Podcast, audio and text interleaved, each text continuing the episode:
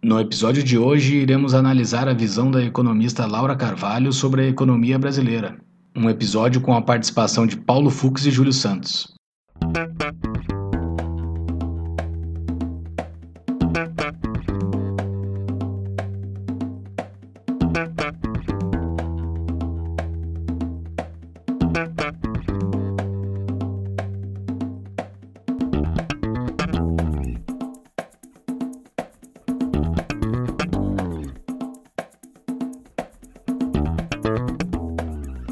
Este é o Tapa da Mão Invisível, podcast destinado àqueles que querem ouvir ideias que abalam sociedades e que não são ditas na mídia tradicional.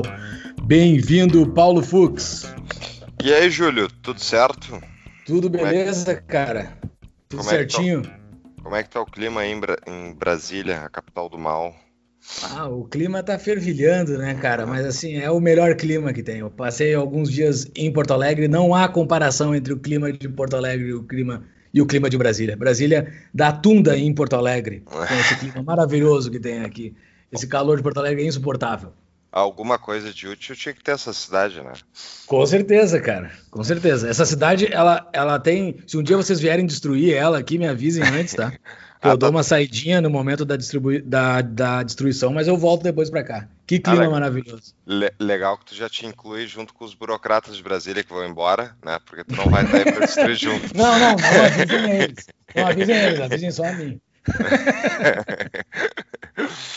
Buenas. Buenas, que... vamos, vamos hoje a um tópico maravilhoso.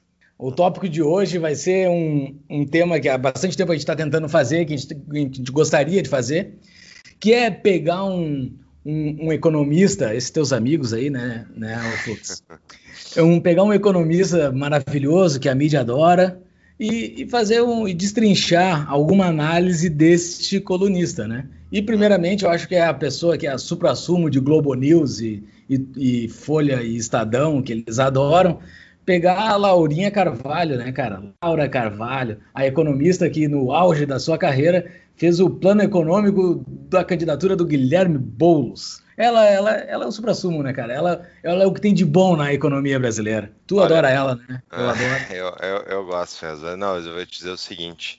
Uh, eu sou...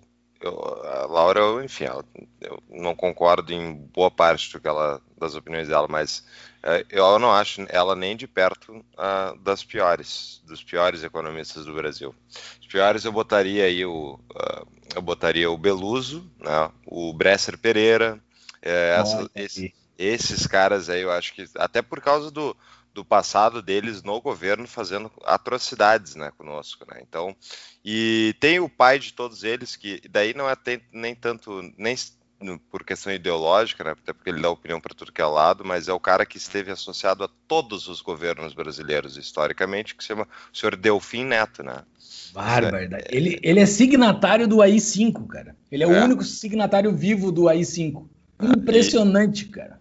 E ele, ele participou de todos, ele deu pitaco em todos os uh, governos brasileiros, desde os governos militares. É impressionante. Impressionante, cara. É. E daí, assim, os governos pró-constituição ali, que se diziam completamente anti-militar, traziam para dentro do governo o cara que assinou o AI-5, cara. Isso é inimaginável, você não consegue explicar para um estrangeiro isso. Tu não consegue explicar isso para um brasileiro, mas para um estrangeiro isso é completamente inimaginável, assim. É tu botar o, a raposa dentro do, dentro do galinheiro.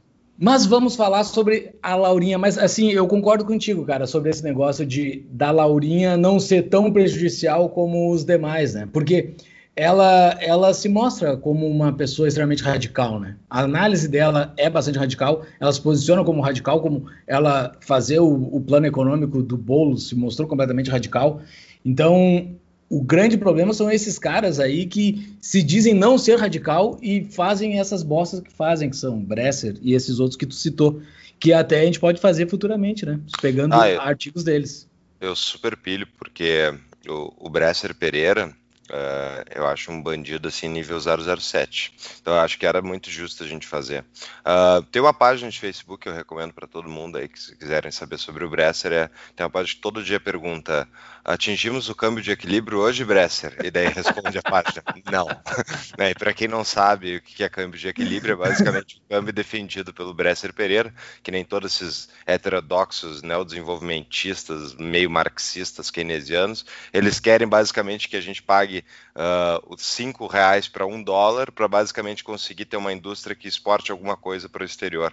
Né? E daí, de acordo com eles, é assim que a gente vai se desenvolver. Em compensação, uh, nós ficamos aí tendo que uh, importar insumos a uma a cotação reversa, né? De, então a gente tem que gastar cinco reais para comprar um, um dólar em insumos americanos, por exemplo. Né? Isso também é uma forte causa de subdesenvolvimento.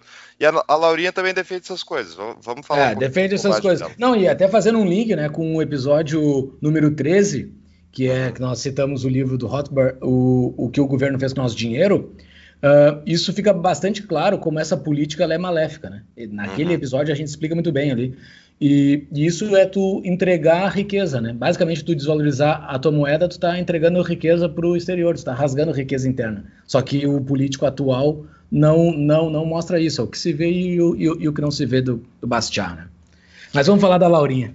Esses, é só não ia falar que só que esses neodesenvolvimentos, esses desenvolvimentistas aí heterodoxos que acreditam que exportação é o jeito de enriquecer um país, eles lembram muito os mercantilistas, né, que achavam que o país tinha que, tinha que acumular ouro, acumular ouro junto à corte lá, uh, e que não podia não podia estar tá perdendo divisas para o exterior. Uh, na verdade, isso vai desde um conceito que basicamente eles acreditam em agregados monetários, acreditam que o Estado deve determinar como é que são as relações entre pessoas e empresas de países diferentes, né? Que é uma bobagem completa, ao meu ver. Bobagem que é o governo para dizer. É, qual é, é o governo para dizer o quanto eu posso ou não posso consumir de um bem do exterior? Né? Então, isso tudo vai do jeito daquele dirigismo estatal que a gente estava comentando, né, Júlio? Que é no, no último episódio, que é tipo, o governo decide de cima para baixo quanto vale a nossa moeda, quanto vale a nossa taxa de câmbio em relação a outros países, o quanto a gente pode ou não pode, então, ter de, de moeda artificialmente mais, mais desvalorizada. Né? Eles decidem basicamente as relações individuais de empresas e, e, e pessoas ao redor do mundo com, seu, com os cidadãos do seu país, né? E isso é totalmente arbitrário, é totalmente arbitrário. Alguém Não, até fala. Isso é tão maléfico, cara. Isso é tão maléfico que assim, ó, tu, o que que o que que o, o, o produtor interno quer? Eu quero baixar o meu preço para poder vender melhor no comércio exterior. Mas a uhum. troco do quê? A troco de todo o resto da população do meu país. É basicamente isso, cara. Porque o que, que um cara quer? Um cara que é produtor de algo? Eu quero vender. Como é que eu vendo mais fácil? Baixando o meu preço. Mas eu não estou baixando o meu preço, eu estou fazendo com que toda a moeda do meu país perca uhum. valor para que eu ganhe. Cara, isso é muito maléfico. Muito maléfico. E pensa assim, a gente tudo aqui no Brasil está ganhando em reais, né? E, ou seja, na competição global, e na verdade não só na competição, mas no acúmulo de riqueza, que é o que leva justamente a uma baixa da taxa de, de juros, ou seja, permite investimentos mais, uh, de, mais sustentáveis de longo prazo, prazo a uma taxa de juros mais baixa, né? Isso favorece uma baixa preferência temporal. Uh, eles nos forçam a ganhar em reais ultra desvalorizados e a gente então acumula menos capital comparativamente a outros países significativamente, todo santo dia. A gente ganha Exato. muito menos. E, e, a gente nota especialmente isso ao ir para o exterior, né? Que seja fazer compras e tal, é aquele perrengue, né? Para fazer, para ver quanto dinheiro a gente vai ter que ter para conseguir consumir, que nenhum estrangeiro consome. Então a gente está ganhando uma moeda muito podre e é por causa de economistas que nem a Laura Carvalho e outros, né? Que defendem essas atrocidades, imbecilidades, ao meu ver, mas enfim. Então vamos falar um pouquinho da, da visão da Laurinha, né? Que é. ela escreveu escreveu um, um, livro chamado Valsa Brasileira, né, Júlio? Exato. E daí e... No, no, ano de 2018, ela passou em vários, em vários veículos de mídia brasileiro, dando uma entrevista explicando o que, que é esse livro dela, né? E, é, e, o, e, o, e o interessante é que nessas entrevistas, ela citando o livro, ela dá a visão dela de como foi o Brasil de 2003 até 2018. Então, o que a gente vai fazer a análise é a análise dessas entrevistas dela. Eu, particularmente, eu não li o, o, o livro, esse Valsa Brasileira. Eu acho que o Fux também não leu, mas não é mais sobre a visão dela, né? Sobre a visão dela que ela deixa bastante claro nessas entrevistas o que que o, o que, que aconteceu no Brasil de 2013 até 2018. E tem algumas coisas, né, Fux, que nós estávamos conversando fora do ar antes, que hum. impressionantemente a gente concorda com ela. Né? Não sei se a gente tem que rever os nossos conceitos, ou talvez ela possa ter acertado. É, um relógio, um relógio quebrado tá certo duas vezes ao dia, né, Júlio? Então pode acontecer. Uh, o que acontece é que é muito interessante isso, porque ela, ela lá no, nessa entrevista que ela deu, tá no YouTube, a gente põe o link no show notes aí, ela, ela, ela mesma fala que, olha só, ela fala que entre 2013 e 2005 o mercado externo fez o Brasil crescer, né? Ela acredita muito na questão das exportações. E ela acha que de 2006 a 2010 o boom, o boom do Brasil foi baseado em três pilares: investimento público em infraestrutura, acesso ao crédito, daí, entre aspas, né, popularização com novas ferramentas, né, fecha aspas, e distribuição de renda. Quando, na verdade, o que deu o boom para a possibilidade de boom para a economia brasileira a partir de 2003 foi justamente a ortodoxia econômica, que é basicamente. Uh, uh, são os economistas que acreditam que o governo não pode gastar mais do que arrecada, né? Que matemática, a matemática do governo tem que ser igual à matemática privada, né? Não tem como tu uh, basicamente estar tá operando em. Vou fazer um parênteses, deixar bem claro aí quais são as diferenças entre os heterodoxos e os ortodoxos na economia, Júlio. Bom, bom muito é, bom fazer esse parênteses. Os heterodoxos são baseados mais na linha do John Maynard Keynes, desculpa, Lord John Maynard Keynes, né? Ah, ele o era um Lord. É, ele é Lord, Lord, e ele e ele foi o economista que deu uh, todos os subsídios teóricos, né, uh, ao meu ver falaciosos, mas teóricos, para os políticos poderem intervir na economia a, a seu bel prazer. Né? Ele deu toda, todo, todo o aparato técnico para ele para justificar que o, que o Estado tem que intervir na economia e que, portanto, sem o Estado intervir na economia, as coisas não funcionam do jeito que deveriam ser. Então, seguindo resumidamente, os heterodoxos acreditam em muitas das políticas que o Keynes e até um pouco do Marx uh, defendiam, mas mais o Keynes nesse caso, que falava o quê? Que quando, quando a economia acontece o ciclo econômico, né?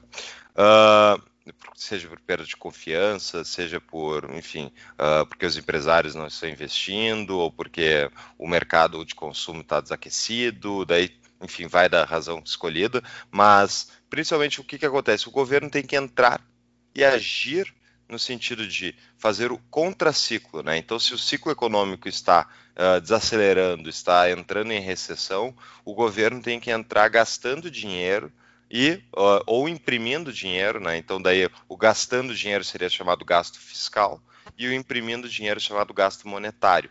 Né? Então, o, o, expansão monetária. A expansão monetária acontece do jeito que a gente explicou no episódio 13, ele que é basicamente o governo criando dígitos do zero, colocando na conta dos bancos, enfim, públicos, privados e, e fazendo uma expansão uh, da oferta monetária, gerando um ciclo inflacionista na, na, na economia. Já uh, os gastos fiscais é gastar em obra, é, enfim, gasto é, PAC, é coisas do tipo, tá? Que foi aplicado no Brasil, inclusive, a partir de 2009 e deu no que deu. Bom, os ortodoxos, vai na, na, linha mais dos liberais de Chicago, né, ou nos próprios, a própria escola austríaca, uh, acredito que o governo não o que, que, gera o ciclo econômico, né? especialmente no caso dos austríacos, que é a visão que eu concordo particularmente. O que gera o ciclo econômico é basicamente a manipulação da taxa de juros artificialmente pelo Banco Central dos países. Ou seja, quando eles tocam a taxa de juros lá embaixo, artificialmente para justamente uh, favorecer, para fazer uma, um movimento contracíclico, né? Eles, ele faz uma sequência de mal investments na economia, ou seja, as pessoas, especialmente as empresas, vão investir acreditando que existe, uh, existe uma, uma expansão monetária, existe, desculpa, existe uma expansão da economia, que na verdade não está baseada em nenhum fundamento uh, uh, correto, ela é simplesmente uma expansão artificial da base monetária, que a gente já explicou em outros episódios. Isso gera que um bando de investimentos que não eram lucrativos são feitos e, basicamente, então a economia inteira começa a aplicar recursos de forma errônea em projetos que não são sustentáveis. A taxa de lucro deles, a taxa de retorno deles, é, é na verdade, é abaixo da taxa de juros real.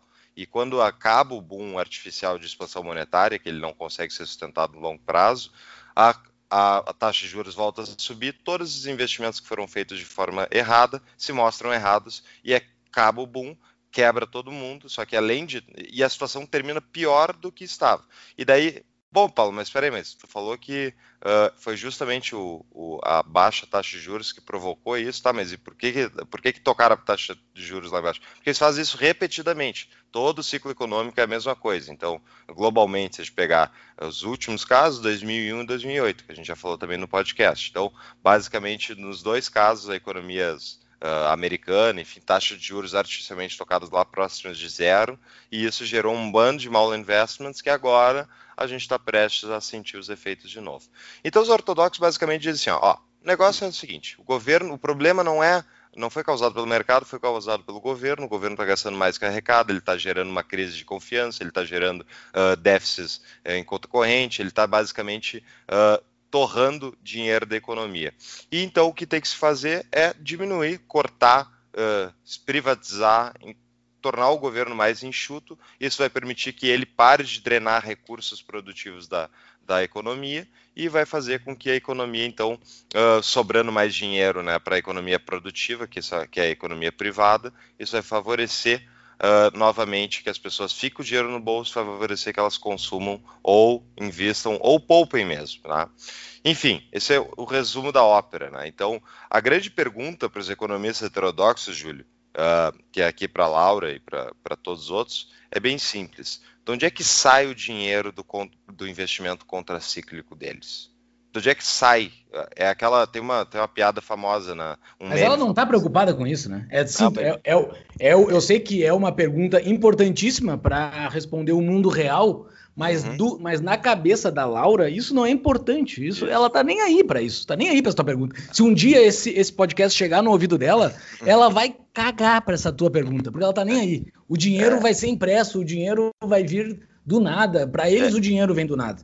Exatamente. Então, assim, essa é, esse tem um meme famoso na internet que é, uh, uh, que é basicamente uma, uma régua, né? Uma régua é, elétrica de ligar na, ligar na tomada e basicamente a, a visão dos keynesianos para botar de novo capital na economia é pegar a ponta, a ponteira da, da régua que iria na, na energia e ligar na própria régua, né? Então, basicamente, gerando mais. Então é isso. Ou vai ser impresso dinheiro, que daí gera inflação, que daí é a expansão Exato. monetária, e no gasto fiscal, se vai sair da onde? Onde é que vai vir dinheiro para o gasto fiscal do governo se não está vindo da impressora do Banco Central? Está vindo da onde? Tributos. Está vindo tributos. Ou seja, tu está drenando uma economia que já está machucada, já está sofrendo por um, um, ciclo econômico, tu drena mais recursos da economia produtiva e põe nesse ente maravilhosamente eficiente que a gente conhece, que é o Estado, né, Júlio? Que faz, Como... entrega, entrega tudo que a gente quer sempre, né? Então Exato. vai dar certo. Como nós, como nós explicamos no episódio 13, que o, o governo só pode se alimentar de duas formas. Né? Antigamente ele só se alimentava de tributos. Ah, sim, tá, de dívida, exato. Ele, ele pode se alimentar de tributos, que era a forma como ele se alimentava antigamente. Ele pede dinheiro emprestado, que é o tributo futuro. Ele, ele se uhum. compromete com o tributo futuro de pagar essa dívida, ou então imprimindo dinheiro e gerando alguma inflação, que é a, a forma moderna de tributação. Porém, isso é muito interessante de ver as, os três pilares que tu citou aí, muito, muito, muito bem citado. Os três pilares que ela diz que foi o boom da economia brasileira, quem olha só quais são os três pilares. Eu vou repetir o que, que o Fux disse: investimento público, a, acesso ao crédito, a, popularização de acesso ao, ao crédito e distribuição de renda. Vocês conseguem ver assim que toda a orientação filosófica dela está formulada que somente o crescimento vem pela mão do Estado. Os três, os três pilares são pela mão do Estado. Não existe nenhuma outra forma do burro da população se virar por conta dele. Não tem como. O povo, o povo ele tem que ser tratado como aquele serzinho que precisa ser cuidado a todo momento. Ele está tá sempre na mão do governo. Então, como é que foi feito esse grande milagre de 2006 a 2010? pelo governo. O governo quis investir, o governo quis dar uh, acesso ao crédito para popularizar o crédito e o governo quis distribuir renda. Essas, esses três pontos nós já batemos bastante, nós já batemos bastante em outros episódios, a gente vai bater um pouco uhum. aqui, o quão falaciosos são esses três pontos, mas em episódios anteriores nós já citamos um, nós já citamos um artigo que vou citar de novo ele aqui, que é um artigo do Instituto Mises que diz que quem o Lula deve muito ao Bush, né? O George W. Bush, que foi ele que fez, uh, em consequência, dar esse boom no Brasil nessa era Lula, né? Basicamente uhum. porque ele, o, o que ele fez com o dólar, o que ele fez com a China, o que ele fez no Iraque, gerou, em contrapartida, esse boom e essa entrada absurda de dinheiro no Brasil nessa época. Então, respondendo a tua pergunta, atrelada a esses três pilares da, da Laurinha, quem vai botar dinheiro no Brasil, eu não sei, mas quem botou nesse período foi o comércio exterior. Entrou dinheiro abundantemente. E ela cita até, em alguns pontos ela cita ah, a matriz de commodities, a matriz de commodities foi, foi, foi favorecida. Ela cita até isso, mas ela não bota isso como importante. Mas não, não foi só, mas não foi só o, o mercado externo. Na verdade, esse mercado externo, então, né, foi o Bush por quê? Porque ele para invadir Afeganistão, Iraque, para sair da crise de 2001, eles fizeram a mesma coisa nos Estados Unidos que eles sempre fizeram no Brasil, que é keynesianismo de quermesse, até diria, que é basicamente expansão. O, bom, o maior programa estatal de empregos existente no mundo, que eu gosto sempre de citar, é o do exército americano. Né? E eles expandiram a máquina de defesa americana e não tinha dinheiro para pagar isso com o governo, então eles fizeram déficit concorrente, expandiram, basicamente desvalorizaram o dólar, eles enfraqueceram o dólar e ao desvalorizar o dólar, então ao desvalorizar uma moeda, o que, que acontece com a outra moeda que está sendo, enfim, uh, jogada contra ela, digamos, o real nas trocas? Se o dólar uh, foi desvalorizado por iniciativa dos Estados Unidos, o real logo se valorizou. Né? Então, com, com, isso, o Brasil teve um boom de valorização do real. Mas não foi só isso, Júlio. Não, isso, desculpa, e a desvalorização do dólar, que permitiu, inclusive, o aquecimento, junto com o fenômeno China, do mercado de commodities internacional. E o Brasil se favoreceu muito, porque exporta soja e coisa. Mas não foi a exportação, Júlio, e aí entra, ela também cita que o, o, mercado externo foi, eh, entre 2013 e 2005, cresceu por causa das, da agenda de exportações. Uh, mas não é por isso a principal razão. É, se o Brasil tivesse ficado uh, ou tivesse aplicado políticas heterodoxas, que nem as que a Laura defende, justamente de investimento público em infraestrutura, acesso ao crédito, ou seja, abre as torneiras do crédito estatal para as pessoas consumirem. Se eles tivessem feito isso tudo em 2003, quando Lula assumiu o governo, tá? Uh, o Brasil não, já estaria sofrendo o que está sofrendo hoje, lá, teria sofrido lá atrás, e não teria tido nenhum nada positivo. O, no início do primeiro governo Lula, uh, a tríade ali, né, então o Murilo Portugal, Afonso Bevilacqua e o Antônio Palocci, principalmente, né, que assumiram o Ministério da Fazenda, e depois no Banco Central, Henrique Meirelles, Alexandre Schwartzman e Ilan Gold, eu não sei como é que se fala, que é o é ex-atual presidente do Banco Central, né, foi o último antes do novo, né, uh, eles fizeram um, um receituário austero na economia brasileira eles tocaram a taxa de juros, porque o Brasil, quando Lula assumiu, ainda mais por causa do histórico do PT, houve basicamente uma disparada do câmbio. Então, a inflação no ano, uh, devido justamente à, puxada do, do, câmbio, ela foi para fechou o ano de 2002 em 12,5%, né? e assumindo Lula, todo mundo estava com medo que ele fosse aplicar, se fosse o seu Lula antigo, e não o Lula que tinha escrito aquela carta aberta ao, ao povo brasileiro, né, que inclusive foi Sim. escrito boa parte pelo Balossi e pelo José Dirceu. Então, quando esse, essa, esse grupo a, austero assumiu o Ministério da Fazenda, eles tocaram a taxa de juros lá para 26,50%, ou seja, um choque brutal de aumento da taxa de juros, e isso fez com que basicamente diminuísse o consumo das famílias absurdamente e os investimentos também, inclusive, foram cair, mas eles fizeram isso para justamente dar um choque na, na inflação, né? Porque a inflação pense no Brasil é, é, da época inflacionista, né, lá dos anos 80, anos 90, quando a taxa de inflação é muito alta, as pessoas correm para o consumo, né? Porque não vale a pena ficar guardando, segurando dinheiro, porque o, o, o dinheiro não vale mais nada. Então as pessoas Sim. consomem. E isso gera um boom, uh, gera um crescimento, temporário da economia, só que isso não é sustentável, porque é baseado em consumo, não é baseado em investimento. Então eles tocaram isso, tocaram essa taxa de juros lá para cima, aumentaram o superávit primário, que era basicamente a necessidade então do governo de fazer poupança, de não gastar mais do que arrecada, eles aumentaram para 4,3% do PIB, né? E eles Isso é inacreditável, né, cara? Sim, eles fizeram Isso é um é inacreditável. Choque. Tu olha com a visão do uhum. Lula pré-eleição lá de 2002 e tu não acredita que ele ia fazer isso e ele fez, né, cara? No é. início do governo ele, ele fez isso.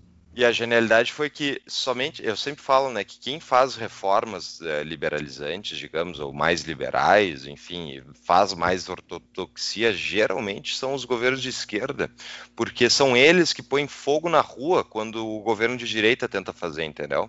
Então, vou dar Sim. um exemplo. Na, na, Nova Zelândia, quem fez as reformas liberalizantes foram justamente os, os equivalentes aos trabalhistas, enfim, foi a esquerda social-democrata da Nova Zelândia que fez, por exemplo. Né? É raro tu ter uma Thatcher da vida que é da direita e consegue fazer. Por quê? Porque os sindicatos são controlados pela esquerda. E o Lula, né, tendo sempre fazendo o, o, enfim, controlando muito bem a, a, as partes da esquerda, ele, os, a CUT não foi para a rua. Não foi, uh, não foi botar fogo na, em pneu no meio da rua quando eles deram esse, esse choque. E, e, o que, e inclusive o desemprego com esse choque foi para 13%.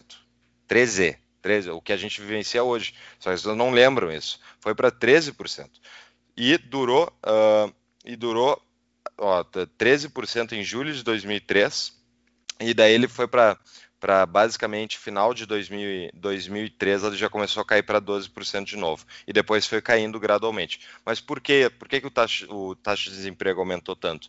Porque o choque foi no consumo, aumentou a taxa de juros, aumentou basicamente, uh, diminuiu, inclusive isso desincentiva também os próprios investimentos e favorece que as pessoas guardem dinheiro. Né? E o que, que aconteceu foi que uh, basicamente o governo, fazendo a poupança, sinalizou que estava sendo respeitoso, que ele não ia esquerdar, que ele não ia enlouquecer.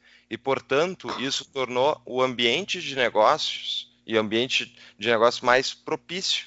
Por quê? Porque esse governo, opa, esse governo, esse governo não vai enlouquecer, esse governo quer, quer, que o, quer fazer uh, poupança, ele não quer endividar o país, ele não quer imprimir moeda, opa, esse país pode ser interessante se investir.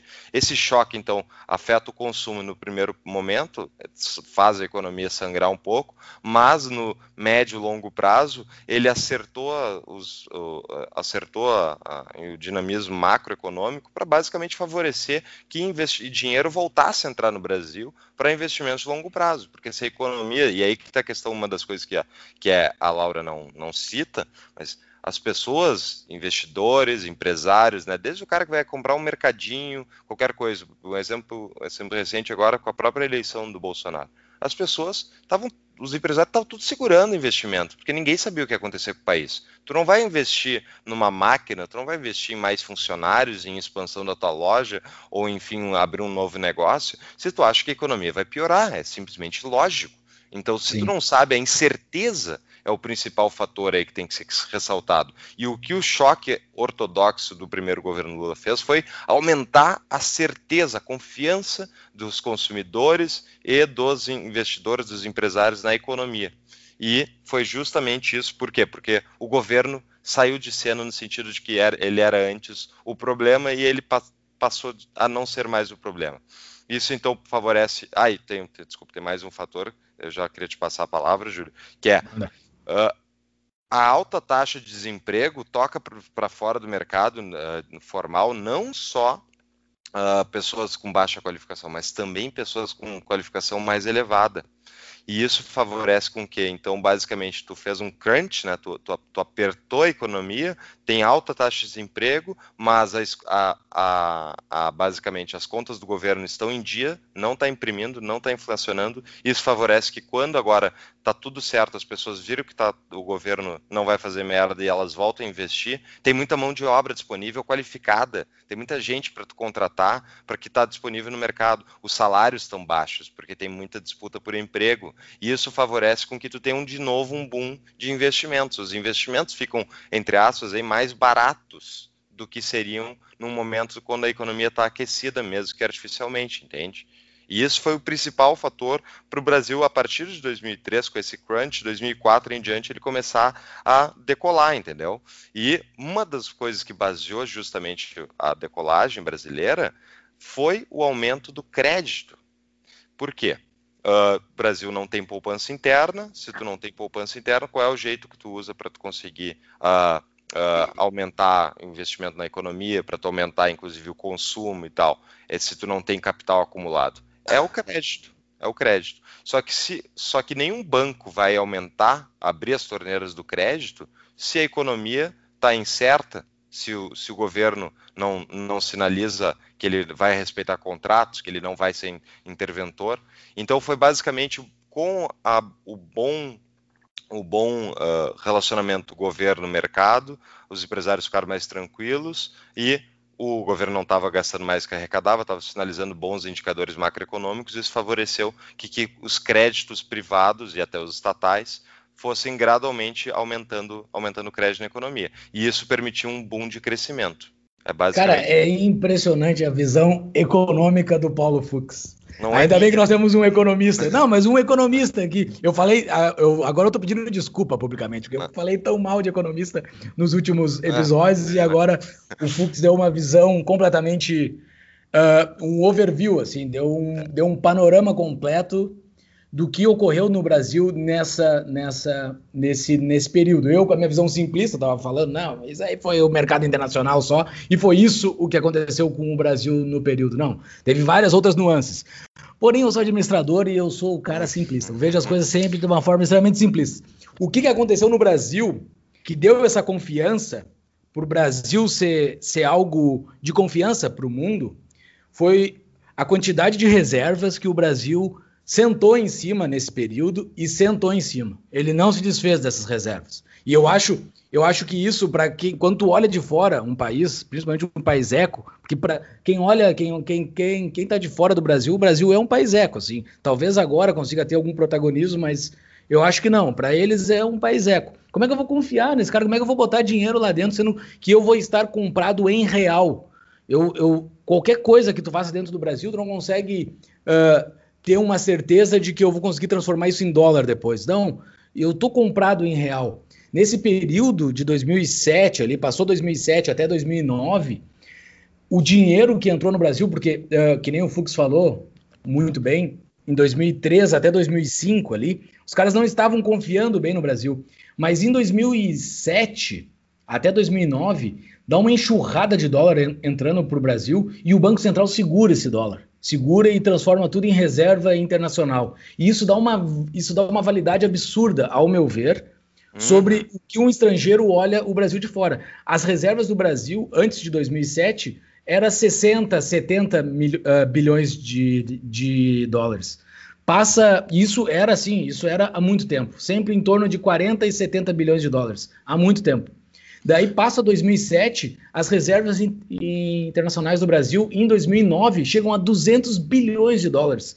Daí depois dá um, o segundo boom ali, de 2010 a 2011, passa de 300 bilhões de dólares e desde 2013 até hoje nós estamos em 360 bilhões de dólares mantendo esse lastro. O Brasil possui um lastro, ao meu ver, que são as reservas internacionais. Por isso que os caras acreditaram no Brasil, por isso que os caras meteram dinheiro dentro do Brasil e esse dinheiro que foi metido dentro do Brasil foi segurado pelo Banco Central. Não, aqui ó, o que vocês, se um dia vocês quiserem tirar o dinheiro de vocês daqui, eu vou ter uma garantia de que esse dinheiro de vocês vai virar dólar. Basicamente é. isso. Ao, ao, ao meu ver, isso deu muita confiança para o investidor estrangeiro poder botar dinheiro dentro do Brasil, que foi nesse período de boom, e estava sobrando dinheiro fora, o Bush tinha gerado o dólar a, a dar com pau, então tinha dinheiro para se botar dentro do Brasil, o Brasil aproveitou isso aí e segurou esse dinheiro, ele não queimou essas reservas. E até é. então tem que guardar essas reservas. Não, perfeito, isso aí dá o colchão mesmo, é o chamado colchão, colchão, como é que chama? Colchão de Putz, esqueci. É lá, mas é um colchão de confiança, acaba sendo é, um colchão, colchão de confiança. confiança. Exato, que é só um colchão de reservas externas, basicamente. E isso também previne que o Brasil seja alvo de ataque especulativo contra sua moeda, né? Inclusive o governo tem mais margem de manobra de manipular o câmbio se tu está sentado em reservas uh, fortes, grandes reservas de moeda internacional, tu consegue manipular o câmbio sem ficar alvo de ataque especulativo de pessoas que nem o George Soros, né? Bom, Exato. E passou todos esses anos e o Brasil não queimou as suas reservas. Né? A gente passou por Isso. essa baita crise, 2015 e 2016 ainda não queimou as suas reservas. Então, aparentemente, a gente vai conseguir chegar bem no outro lado. Mas a Laurinha segue a explicação uhum. dela, né? A Laurinha passa 2010, então o boom dela foi esses três pilares governamentais, que o governo fez esse boom todo, né? Nossa, a população, a gente não tem nenhum crédito nisso, foi é, o governo, foi o, o Deus Lula que fez isso. Porém, de 2011 a 2014, a economia começa a patinar. Ela diz que a economia patina, né? E a, e, e a política macroeconômica muda né, buscando favorecer a indústria interna. E daí ela chama, ela bota um capítulo no livro dela e ela, ela tenta emplacar um termo, né, Agenda Fiesp, né? E daí porque a Dilma, começa, o Lula sai, né, 2010, entra a Dilma e a Dilma tendo uma eleição extremamente fraca, ela precisa comprar os empresários, ela precisa agradar os empresários, precisa dar lucro para os empresários da, da Fiesp. Como é que ela faz isso? Ela faz a, agradando eles, né? Começa a fazer a agenda da Fiesp. E daí toda a narrativa dela é sempre essa ladainha de população versus o capital, população versus capital. Porque daí o Estado para de intervir na população, o Estado para de fazer a vontade do povo e o Estado é capturado pela agenda Fiesp, é, é, ele é capturado pela, pelos maus, pelos capitalistas, e que não deixa de ser verdade, né? Porque isso aí é o crônico capitalismo, né? Não deixa de ser, é um capitalismo uhum. de compadre, isso é verdade, mas não é capitalismo, é uma outra coisa. Isso é, capta é, é o Estado se aproximando do capitalismo, é o capitalismo se aproveitando do Estado. Uh, e daí, uh, porque tem Estado poderoso o suficiente para fazer o bem desses grandes capitais. Uhum. E daí ele, ele ela, ela diz que dá essa, vinada, dá essa guinada, né? Em 2011, a Dilma, coitadinha, refém dos grandes de capital, começa a falar mal, começa a fazer o que ela não queria, né? Que era contra o bem do povo, que era contra a distribuição de renda, que era o sonho dela, que é de um país que é o paraíso na Terra, né? Mas é importante citar que a partir do que houve, né, obviamente em 2008 acontece a crise global, né? E a crise global ela vem afetar o Brasil. O Brasil então tá, tá entrando dinheiro, já tá, tá numa taxa de crescimento cada vez melhor, tá, tá melhorando a economia por causa daqueles fatores que foram plantados desde 2003. Ela cita pouco, né? A crise, é... a crise global, ela, ela não cita em nenhuma das, uhum. nenhuma das entrevistas que eu li. É. O que acontece é que a partir da crise global, o, justamente a economia brasileira, assim como todas, acontece uma desaceleração, porque o mercado entra em, em, crise globalmente, e a própria China também sofre os efeitos disso e diminui, por exemplo, o boom das commodities e outros fatores do tipo. E no Brasil, ali é, começa o início da, da grande, o grande erro do PT, que foi justamente abandonar essa uh, entre aspas, ortodoxia econômica, né? E por que aspas, né? Porque ortodoxia de verdade seria o PT ter cortado vendidas estatais, ter cortado o gasto público, ter fechado um monte de ministérios, diminuído a interferência do governo uh, federal no Brasil e basicamente liberado capital privado para as mãos das pessoas. Isso favoreceria que a gente formasse poupança interna e tivesse um crescimento sustentável de longo prazo, não baseado em crédito, mas sim baseado em poupança, porque crédito uma hora tem que pagar ele, né? Então, não, a, a, austeridade, entre aspas, do governo Lula foi basicamente não gastar mais do que arrecadar e sinalizar para o mercado que é respeitar contratos. Mas o que eu ia comentar é que a partir de 2007, o crédito estatal brasileiro, é a Caixa Econômica Federal e Banco do Brasil majoritariamente, mas o próprio BNDES, eles não eram a, o, não eram um motor do crédito que estava sendo oferecido. Eles estavam lá juntos, mas era o crédito privado junto com eles. E a partir de 2007, o crédito estatal começa na nova matriz econômica da nossa querida Dilma Rousseff. É, uh, e, e, os outros, é, e, os outros, imbecis que estavam lá com ela, uh, eles começam a fazer o que? Justamente para fazer uma, um contraciclo em relação à desaceleração da economia por causa da crise global, a partir de 2007, 2008, eles começam a exponencializar o crédito estatal.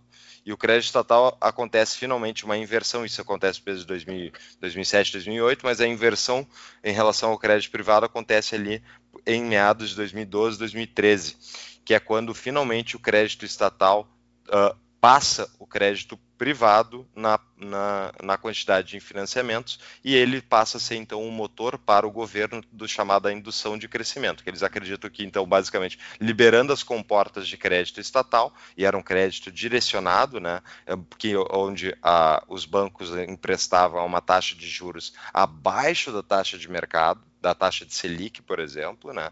E isso favorecia então booms específicos. Então a gente sofreu aqui no Brasil o boom do mercado imobiliário e outros do tipo de carros, né? Teve tudo isso, foram créditos Lembra uh, que tinha lá o, o, crédito, eu não me lembro o nome do programa, mas basicamente o governo federal abriu um programa de emprestar crédito para carros privados, para comprar carros, por exemplo. Exato. Crédito para caixa agora, tu pode comprar apartamento. Então, o apartamento. O crédito para os caminhoneiros que gerou a crise dos ah, caminhoneiros, né? Que deu um. Boa boom. lembrança Deu um boom de caminhão em tudo que é canto. Os, os, os, freteiros juraram que era a independência deles, os coitados se deram mal, porque todo mundo virou freteiro e quando viu o preço Não. do frete despencou, né?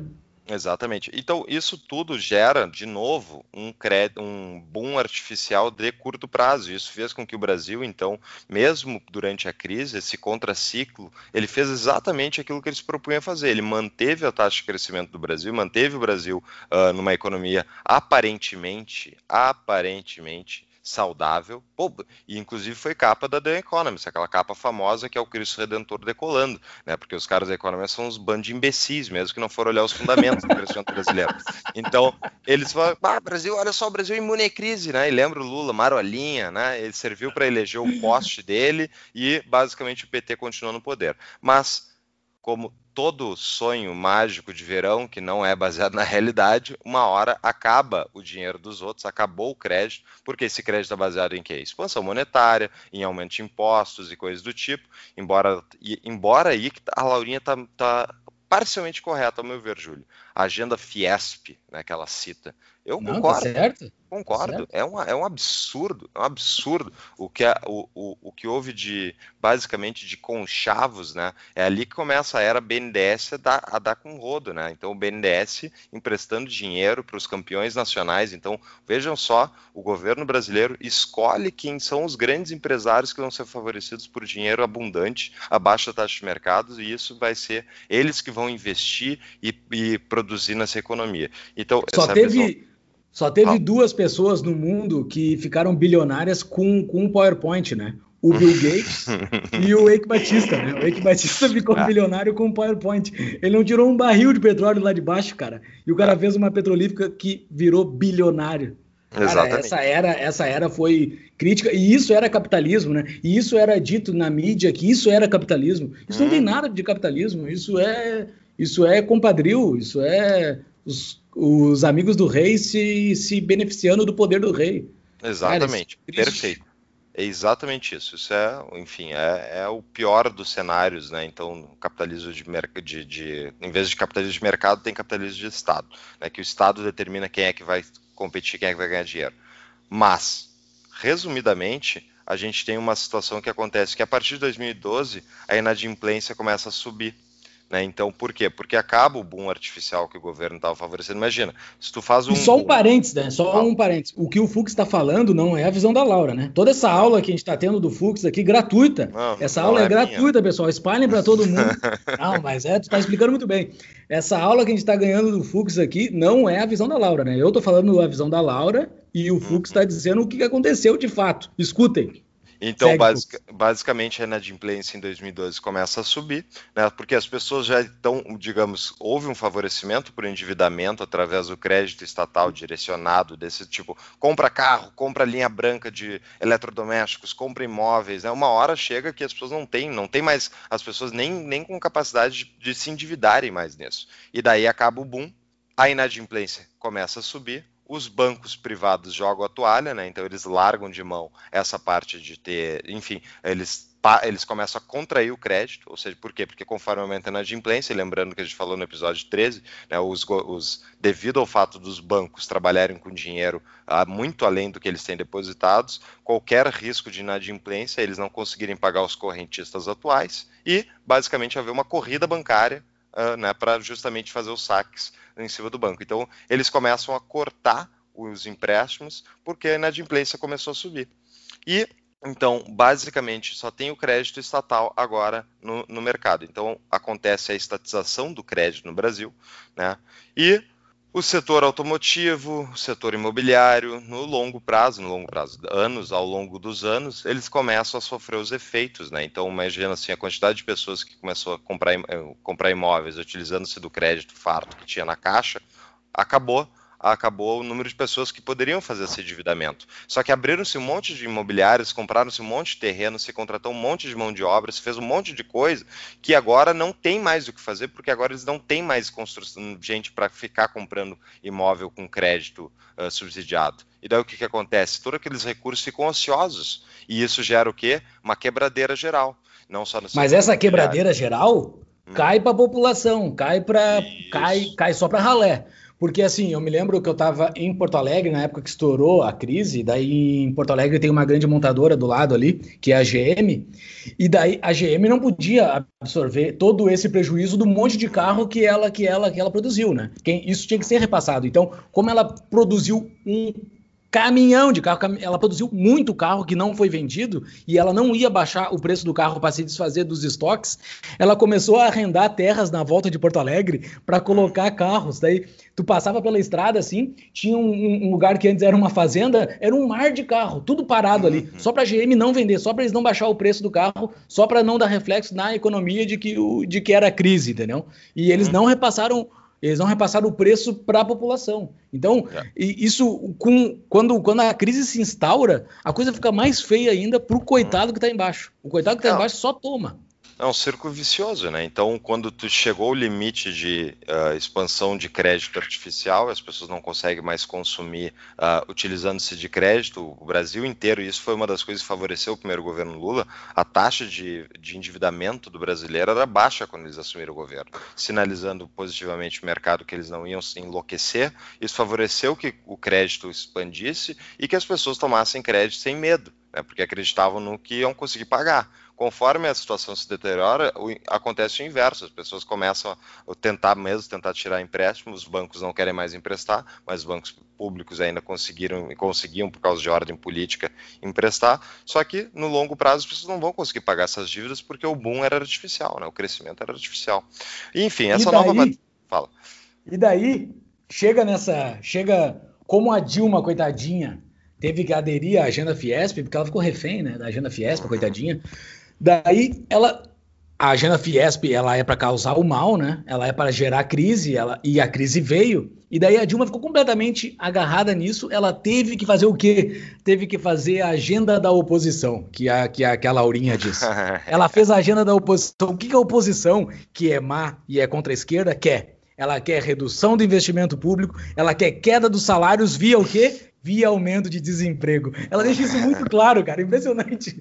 Ela deixa ah. claro isso nas entrevistas que a Dilma, ela adere à força da oposição. Cara, é, um, é uma narrativa só que é contra o bom versus o mal, o bom versus o mal, o tempo uhum. todo. Ela, ela faz um roteiro econômico com vários acertos no meio, mas ela é sempre o bom versus o mal, o bom versus o mal. E sendo que boa parte desse mal que ela diz que é o mal, é o mal de fato mesmo, é essa agenda Fiesp, essa porcaria aí. Mas ela, ela diz que o mal é o, o que, que é? O contra a esquerda. Baixar o salário, é, tudo que é contra a esquerda, que é baixar o salário e aumentar o desemprego. Toda a queda de salário vai vir via aumento de desemprego. E daí isso é isso é o supra-sumo. E daí é aí que a Dilma cai. E é aí que a oposição vence. E, e, essa narrativa que ela, que ela chega e ela fica usando a palavra presidenta o tempo todo, usando aquela palavra presidenta, que vai poluindo aquela narrativa que, que nos traz até o tempo atual, né? Ela, tipo, ela nos larga na boca do inferno, praticamente, né? Que é onde nós chegamos agora.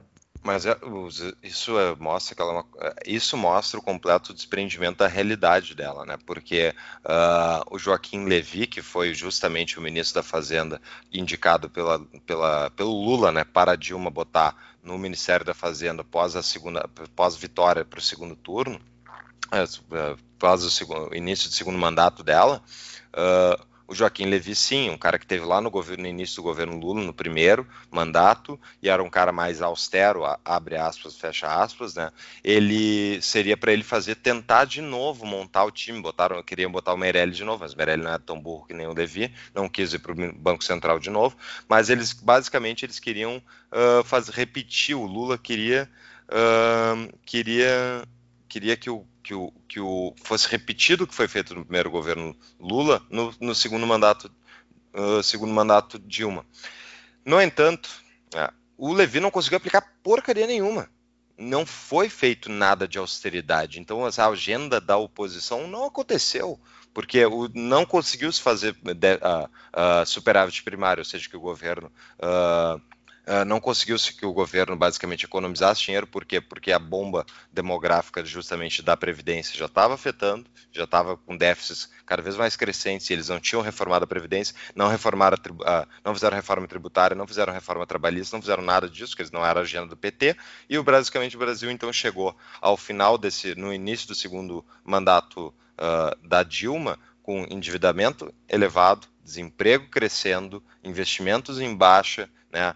E um mercado, um setor externo que não estava muito favorável, né? o dólar estava inclusive valorizando, e isso tudo fez com que o, a solução seria o quê? Seria o Levi mesmo, enfim, ter, ter poder mesmo para cortar, para cortar, cortar, privatizar, fechar, e tudo que o, o, o, Paulo Guedes quer fazer hoje tinha que ter sido feito, sempre tem que ter sido, tem, tinha que ter sido feito no Brasil e não foi feito. Então, uh, o Levi não conseguiu aplicar nada disso. Inclusive, por quê? Porque a própria Dilma não concordava. A Dilma, que foi a, a mentora do Nova Matriz Econômica, dessa bobagem completa, e tinha um outro cara no Ministério do Planejamento chamado Nelson Barbosa, que inclusive, né, Júlia, a gente tem que fazer um episódio sobre todas as atrocidades já defendidas por esse homem. Então, esse boa, cara boa. Era, era um cara que era junto com a Dilma e com Arno Agostinho, Arno Agostinho, ex-secretário da Fazenda. Cara que, que ele é, o que, que é ele hoje, é ex-secretário. Não, eu já, já chuto. Ele é ex-secretário do governo do governo uh, Olívio Dutra, no primeiro era, mandato de governador que o PT ganhou no, no, Rio Grande do Sul. Né? E exterminador era... de futuro, é conhecido é, no Rio Grande do Sul. Olívio Dutra é o exterminador de futuro. Exatamente, um, enfim, um, um débil completo. E esse cara, junto com o Nelson Barbosa e a Dilma, estavam num perrengue contra, contra o Joaquim Levy no Ministério da Fazenda. Então, um lado do governo querendo aumentar endividamento, aumentar, fazer de novo política contracíclica, só que sem ter mais nada de, de endividamento possível para conseguir realizar isso, né, não, e tendo um problema de querer imprimir moeda, mas uma parte do governo não quer, que era a parte que segurava o Ministério fazendo essa quebra de uh, essa quebra, quebra uh, queda de braços, basicamente uh, durou até o Levi encher o saco e pular da barca. Quando ele pula da barca, sobra o governo para Dilma, mas uh, não tem, ele não conseguiu aplicar nada. O Brasil não teve austeridade, então a agenda econômica da oposição, ao contrário do que a Laura disse, não foi aplicada e basicamente cai a Dilma por causa de todas as atrocidades econômicas que ela cometeu, ao meu ver, que levaram um desemprego em massa gigantesco de 13 milhões de pessoas. Isso é o que o PT nos entregou, né? Então, uh, a Laura, uh, ela, é, de novo, ela ela acerta em algumas coisas, que ela fala o negócio da Fiesp e tal, mas de forma geral ela está completamente equivocada, porque a discordância básica dela para economistas ortodoxos é o quê? É o que, que gera.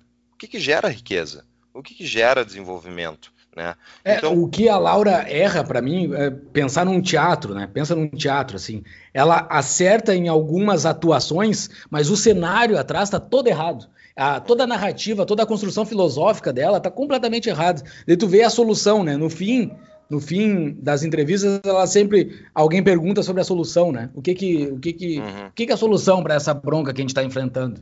Ela diz que a economia brasileira tem que estar tá protegida contra impactos externos Uh, que, que para mim não tá faz certo. sentido nenhum. Não, mas ela, não, quer, tá ela quer fechar o Brasil. Ah, isso, não, isso, isso que ela quer, ela, ela quer fechar é, o Brasil. É que ela, é, desculpa, é, ela fala nesse sentido, eu falo no sentido de proteger, de sim, ter um colchão, por exemplo, de reservas internacionais, coisas do tipo, mas não fechamento, é justamente o contrário. Abertura comercial, maior integração global com mercados globais é que favorece justamente aumentos de produtividade, importações a um preço mais baixo, né? ainda mais se tu tiver uma moeda mais forte, e é aí que está a principal diferença entre economista heterodoxo e ortodoxo. É o que, que tem que ser feito com o câmbio. Né? Eu, particularmente, acho que tem que ser voluntário. As pessoas não, o governo não cabe ele decidir qual é o câmbio que vai ser aplicado. Ou seja, faz free banking, libera a moeda para cada um usar que moeda quiser. Bom, isso até podemos fazer um episódio mais, mais específico, né? Porque é uma coisa um assunto mais complexo. Mas não tem problema se o câmbio, uh, se a moeda, uh, o real valorizar. Não tem problema, porque o mesmo empresário que vai ganhar na exportação por uma moeda desvalorizada, ou seja, quando tá a moeda do Brasil está 5 para 1, ou seja, 5 reais para 1 dólar, isso favorece nós que hum, desvaloriza os nossos fatores de produção, favorece que a gente exporte de maneira mais barata, né? E a China mesmo favoreceu muito disso nos últimos 30 anos, né? Ela fez um câmbio mega desvalorizado. Enquanto quem tem um câmbio valorizado vai sofrer de não conseguir exportar um preço mais artificialmente mais baixo. No entanto, o mesmo cara que exporta é o cara que importa uma máquina do Japão, que vai ser a máquina que vai construir as máquinas dele, entendeu? Que vai construir e a matéria-prima, cara. A matéria-prima. Entendeu? Tudo isso não é a economia não é de um lado só, não é só exportação, senão seria mercantilismo de novo. A economia Mas o integrada... principal da importação, o pobre vai poder comprar um tênis importado baratíssimo, cara, de qualidade. Exatamente. Sabe? O cara vai ter acesso a produtos de, do mundo todo, o mundo todo querendo vender para ele, só que ele não tem acesso porque a moeda dele é uma porcaria. Exatamente. E o fato de ele estar tá ganhando uma moeda mais valorizada favorece o quê? Favorece que ele tenha mais poder de compra, pomba. É a coisa Exato. mais óbvia do mundo. Ele, o dinheiro dele vale mais. Vale mais. O salário isso. dele tá vindo por uma moeda forte e ele tá isso. comprando de fora as moedas fracas que são oferecidas pelo mundo. Isso é ótimo para ele. Também. Mas ele também, isso é perfeito, um ótimo ponto, mas ele também vai comprar, inclusive, das próprias indústrias nacionais. Isso é o que o Guedes falou, que, que uma das coisas que o Guedes falou que é, tá certíssimo, que é vou salvar os industriais nacionais deles mesmos, né? Quando ele falou isso, que é isso, eles estão viciados em baixa, baixa uh, moeda desvalorizada artificialmente para favorecer exportações, e eles acham que se aumentar, valorizar, a ideia, a agenda Fiesp, é o medo da Fiesp, imagina se valorizar o câmbio, eles não vão conseguir exportar mais, e daí vai ficar, vão ficar presos nesse mercado interno podre. Não, mas tem um outro lado, o mercado interno vai ficar mais forte, porque a moeda vai estar tá valendo mais na mão de quem consome aqui no Brasil também, e vai favorecer é. eles. Uma das coisas que a Laurinha fala de solução ali, da indústria interna forte, redução da dependência de commodities. Uhum. Ela fala, é, é, um, é um dirigismo absurdo, cara. É um dirigismo absurdo. Se eu quero produzir qualquer coisa, eu que compro a minha, a minha matéria-prima da onde que for, cara. Quem, quem, quem é ela? Quem é ela ou quem uhum. ela estiver influenciando, que vai me dizer de onde que eu vou comprar a matéria-prima da minha indústria. Eu compro de onde eu quiser, cara. Não, mas na cabeça dela tem que ser produtores nacionais, com commodities nacionais. É fechamento de mercado, cara. Ela, ela não quer nem commodities, né, Júlio? Ela quer que a gente tenha. Eles, os heterodoxos odeiam que o Brasil exporte só soja e, e enfim. Ah, é, porque a gente vende soja e compra computador. Mas vamos gastar coquinho, cara. Sim, mas é só uma questão da taxa, de quanto está vendendo Exato. de cada lado, entendeu? Exato. É uma coisa óbvia. Então, enfim. E ele... a última coisa que ela fala é a reforma tributária, né? Nossa, ela quer reforma tributária, top, ela tá com a gente. Não tá, não. ela, quer, ela quer tributar todo mundo, cara. A reforma tributária dela é tributar os mais ricos. Só que, de acordo com o PT, rico é quem ganha mais de 800 reais por mês. Então ela quer tributar todo mundo, cara. É, no, no início do discurso, quando essa gente começa a falar que eles querem tributar o mais rico, parece, não, ela só vai tributar o bilionário, só vai tributar o milionário. Bem capaz, cara. Isso aí, com o tempo, isso vai pegar toda, toda, toda a população. Só não vai pegar quem tá ganhando Bolsa Família. Porque o resto vai acabar pegando todo mundo, cara. É, o que é tu faz com o, o básico, que daí é a discordância com ela, né? E vamos caminhando para nossa ferramenta, e estamos por causa da nossa uma hora. É, o governo, ao tributar, e basicamente ele desperdiça muitos recursos, que ele é mega ineficiente, porque ele não tem os incentivos corretos para gastar, enfim, para investir das maneiras apropriadas, ele não tem teste de mercado para, basicamente, para os investimentos dele, né? Uh, o que acontece principalmente é que uh, se tira através da tributação, seja inflação, endividamento futuro ou tributação direta, se tira recursos produtivos da sociedade produtiva e se entrega para um ente mega ineficiente. E ele desperdiça esses recursos, logo tu está perdendo capital. Então, aumentar a tributação, seja para os mais ricos ou para os mais pobres, tanto faz, tanto faz não, vai ter efeitos diferentes, mas aumentar a tributação para os mais ricos vai afetar toda a cadeia produtiva, porque vai diminuir a, a quantidade de capital produtivo acumulado junto à economia produtiva. Vai, vai, vai forçar um aumento de taxa de juros, vai, uh, vai encarecer o custo do capital, e isso vai favorecer o quê? Vai uma desaceleração de investimentos. Porque, para encerrar aqui minha última frase, Júlio, é dizer assim. Uh, o que, que permite que uma economia se desenvolva? Né? Acúmulo de capital privado. Se o pobre conseguir guardar dinheiro todo mês, ele vai conseguir botar o filho dele numa escola melhor, ele vai poder consumir um, um custo numa própria consulta médica direto, e não vai ficar meses numa fila no SUS, ele vai conseguir fazer pagar uma consulta privada e ser atendido e resolver um problema dele, não morrer, não ter uma, uma debilidade maior, né? No episódio uh, que nós falamos sobre saúde pública, a gente explica isso muito bem ali. É, o Gustavo exato. explicou muito bem isso.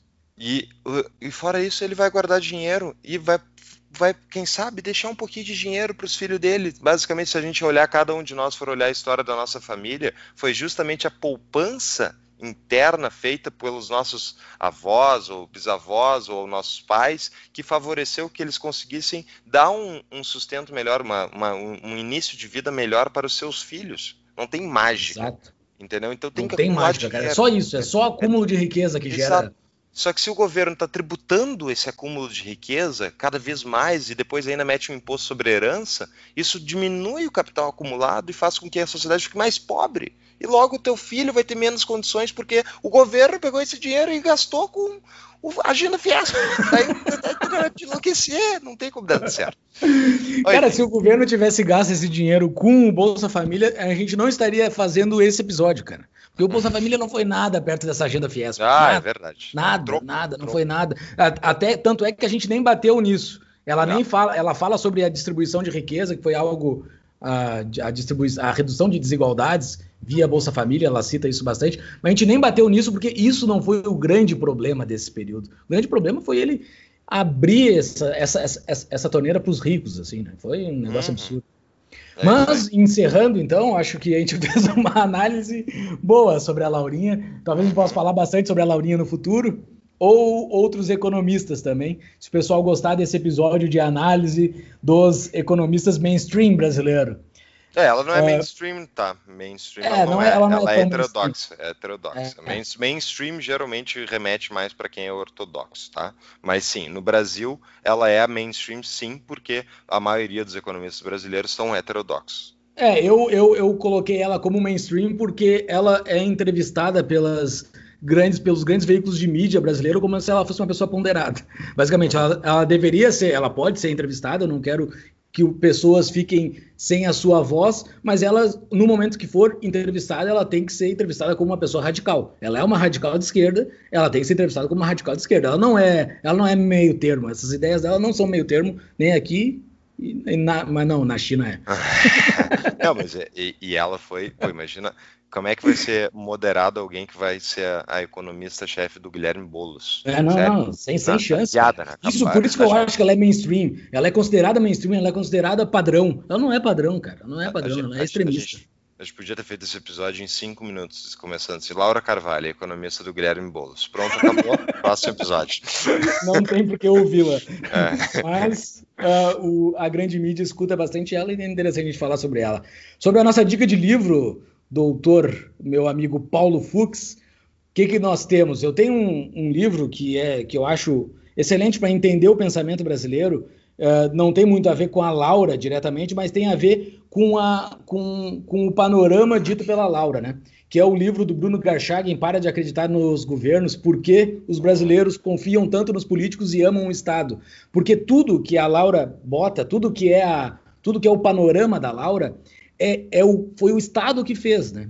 Tudo que, uhum. tudo, tudo que ela diz de bom que ocorreu no Brasil foi o Estado. E nas entrevistas perguntam para ela se, se a economia tem que ter a mão do Estado. Ela sempre deixa muito claro: não, o Estado que comanda a economia. O setor privado não comanda a economia. Ela deixa isso sempre muito claro. Então, assim, é, esse livro do Bruno Garchagen é muito bom porque ele, ele diz por que, que os brasileiros amam tanto o Estado, né? Por, por, que, que, esse, por que, que esse overview, por que, que esse cenário da por que, que, esse cenário que a Laura diz ele é tão padrão? Por que, que as pessoas acham isso normal? Não é algo como radical de esquerda?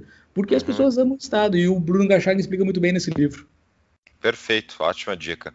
E eu tô só para o pessoal então consultar, vai estar tá no nosso show notes aí os artigos que eu utilizei para embasar uh, as, as, os dados todos que eu comentei, vão estar tá tudo no nosso show notes, que vai estar tá lá no nosso tapadamãoinvisível.com.br, na parte episódios, só clicar então episódio 14, vai estar lá uh, os show notes. E também vai estar lá as três entrevistas e, e, a entrevista de YouTube da Laurinha sobre o livro dela, Valsa Brasileira, né, Júlio?